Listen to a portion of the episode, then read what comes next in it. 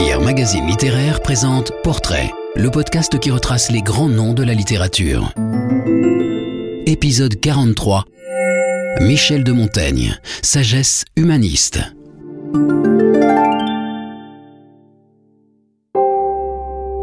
Michel Ekem de Montaigne est un des symboles de l'humanisme du XVIe siècle. Par son éducation, sa vertu et la rédaction de son unique ouvrage, Les Essais, le philosophe a montré sa tolérance et son goût pour la liberté en des temps particulièrement troublés. Auteur d'un seul livre, Montaigne est aussi l'auteur d'un livre aussi unique qu'inclassable, Étrange livre, en effet, que ces essais si disparates et bigarrés, dans lesquels Montaigne nous entretient tour à tour des sujets les plus divers, à grand renfort de citations grecques et latines, et sur le ton familier, voire désinvolte de la conversation, mêle anecdotes et digressions à ses analyses philosophiques. Lui-même en convient. C'est le seul livre au monde de son espèce d'un dessin farouche et extravagant. D'où pareille mosaïque tient-elle donc dans ces conditions son unité? En réalité, de son auteur lui-même. Si Montaigne a déjà 38 ans lorsqu'il commence à écrire les essais, ce livre, dont il est lui-même, de son propre aveu, toute la matière, ressaisit en réalité l'expérience de toute une vie. Michel Ekem voit le jour le 28 février 1533 au château de Montaigne, sur les bords de la Dordogne, dans une famille récemment anoblie de négociants bordelais. Son père, Pierre Ekem, acquis à l'humanisme de la Renaissance, le confie dès son plus jeune âge à un percepteur chargé de lui apprendre le latin comme s'il s'agissait d'une langue vivante. La consigne paternelle est de ne parler aucune autre langue à l'enfant. L'éducation du jeune Montaigne exclut de manière générale toute forme de contrainte. Ainsi, jugeant que cela trouble la cervelle tendre des enfants de les arracher au sommeil tout à coup et par la violence, Pierre Ekem fait éveiller son fils au son de quelques instruments. Les années de collège à Bordeaux ne ressemblent guère à ce doux paradis. Seul, parlant à peine français, au milieu de condisciples qui n'ont pas sa maîtrise du latin, Montaigne y est soumis à un rythme auquel il n'est pas habitué et souffre de la monotonie des exercices et des leçons. Les conceptions pédagogiques développées dans les essais s'inspireront directement du contraste de ces premières expériences. Au lieu de criailler à nos oreilles, comme qui verserait dans un entonnoir, le maître, tel que le conçoit Montaigne, amènera l'élève à goûter les choses, les choisir, les discerner.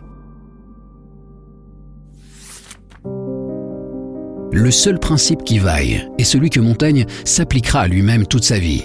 Apprendre à penser par soi et à former son jugement plutôt que de faire des ânes chargés de livres, auxquels on donne à coups de fouet en garde leurs pochettes pleines de science. Autrement dit, selon une formule célèbre, mieux vaut une tête bien faite qu'une tête bien pleine. Suivant les cours de droit et de philosophie à Bordeaux, puis à Paris, où il reçoit l'enseignement des meilleurs humanistes, Montaigne mène la joyeuse vie des étudiants de son époque. Il devient conseiller à la cour des aides de Périgueux, où il a hérité de la charge de son père, puis, à partir de 1557, magistrat au Parlement de Bordeaux. Il y rencontre Étienne de la Boétie, lui-même conseiller au Parlement, de trois ans son aîné, à qui va le lier une amitié devenue légendaire. Dans les essais, Montaigne évoque, en l'idéalisant, son amitié avec la Boétie.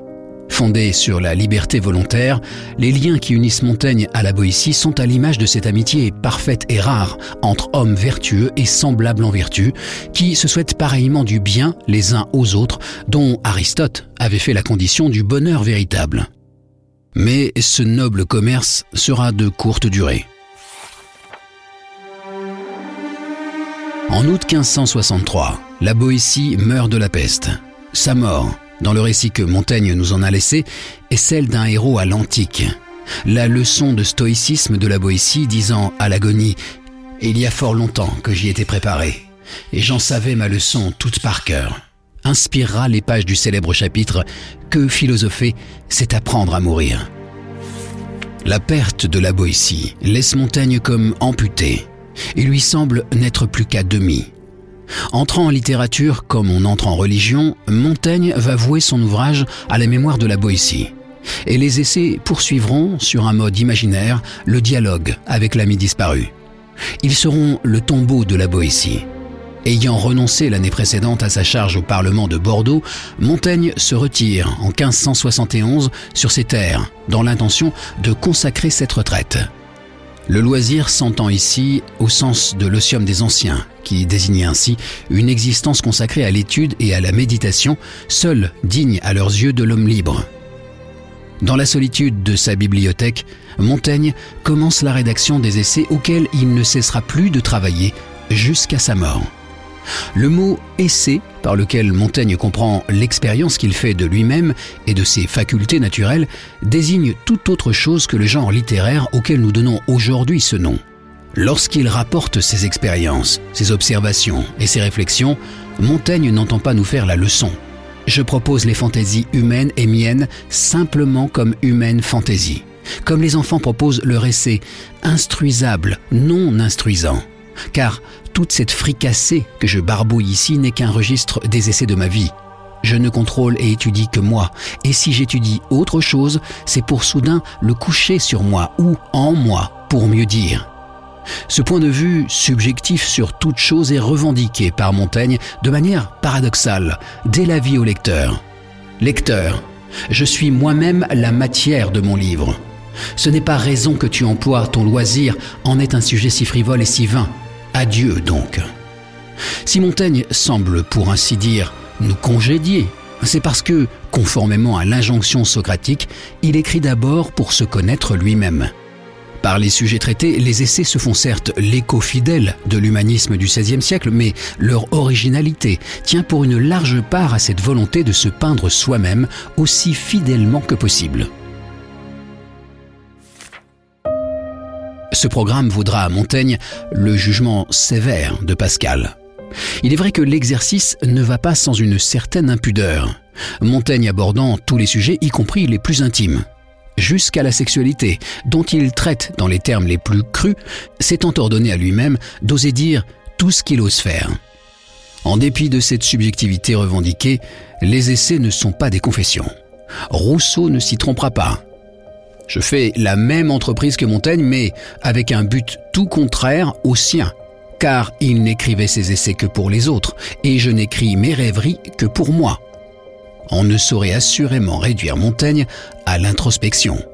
Le discours sur soi est en réalité le chemin qui conduit à la vérité dès lors que chaque homme porte la forme de l'humaine condition. L'objet que Montaigne, à travers lui-même, étudie n'est autre que la nature humaine, sa grandeur, sa faiblesse, et contradictions.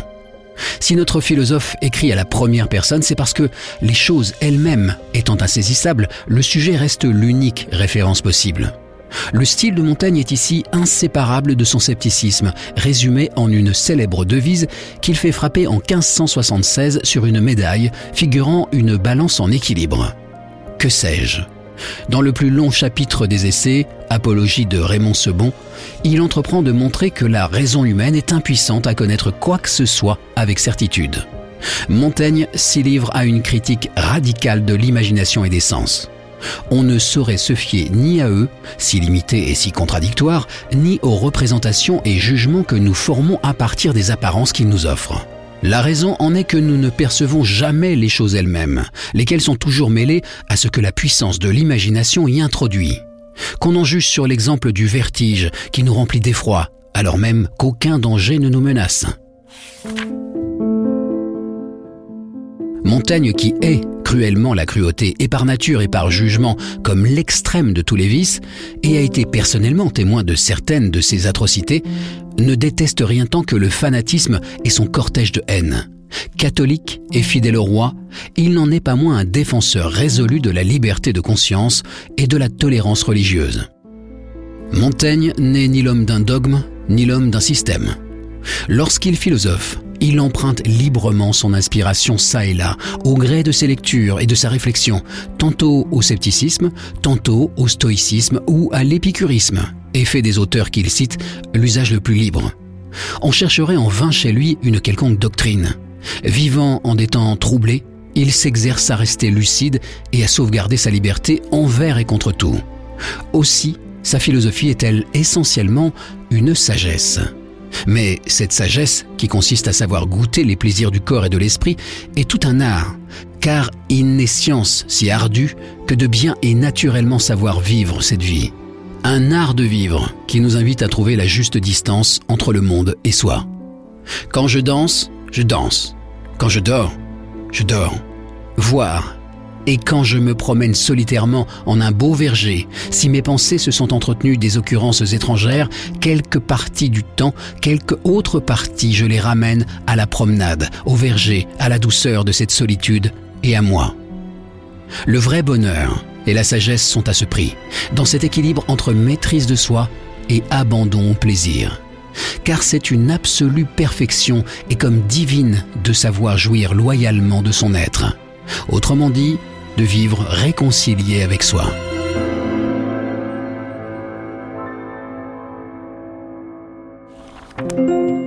Michel de Montaigne et tous les grands auteurs sont sur lire.fr.